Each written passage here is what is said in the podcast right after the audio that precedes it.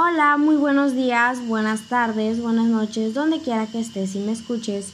Mi nombre es Citlar Izquierdo Murillo, estudiante de la Universidad Pedagógica Nacional, Unidad 271, del segundo grado Grupo B. Esta actividad es realizada por la materia Teoría Pedagógica con el asesor Carlos Enrique Son Aguilera.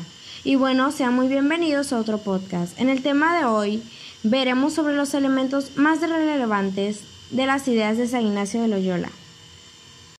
San Ignacio de Loyola nació el 23 de octubre de 1491 en Aspeitia, España. Fue un hombre apasionado y emprendedor que estaba a las órdenes del rey para defender su territorio. San Ignacio de Loyola respondió a las necesidades de su tiempo y propuso una renovación eclesial y espiritual. Fue impulsor de la contrarreforma junto con Santa Teresa y fue el puente entre Iglesia y la modernidad naciente, una herencia que dejó a la Iglesia y a la sociedad que fueron sus ejercicios espirituales y un método para el discernimiento de espíritus, un hombre libre y soñador y fiel a la Iglesia. En 1540, el Papa Paulo III aprobó la Compañía de Jesús. Sus constituciones la dotaron de un grado de modernidad que la diferenciaba claramente del resto de las órdenes de la época. El orden apostólica, la caballería ligera, la supresión del coro, el sacerdocio preparado y pobre, entre otros.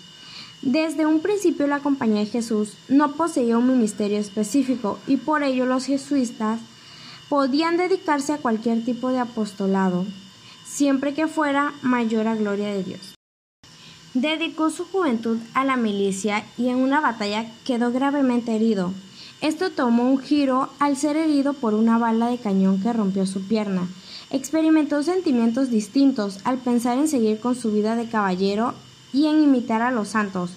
Ignacio se dirigió a Tierra Santa pensando que en quedarse en ese lugar con la intención de imitar a Jesús de manera literal, es decir, haciendo y viviendo como él pero no le dieron el permiso de quedarse y regresó a Europa. Ignacio estudió en Barcelona y se preparó para ayudar a las almas. Ahí elaboró la primera propuesta de ejercicios espirituales. Tardó 15 años en escribirlo y permanecen vigentes. Después se fue a estudiar en la Universidad de Alcalá para estudiar filosofía y teología. Uno de sus lemas era todo para mayor gloria de Dios. Interesante, ¿no? Y para finalizar, San Ignacio murió el 31 de julio de 1556 en Roma, Italia.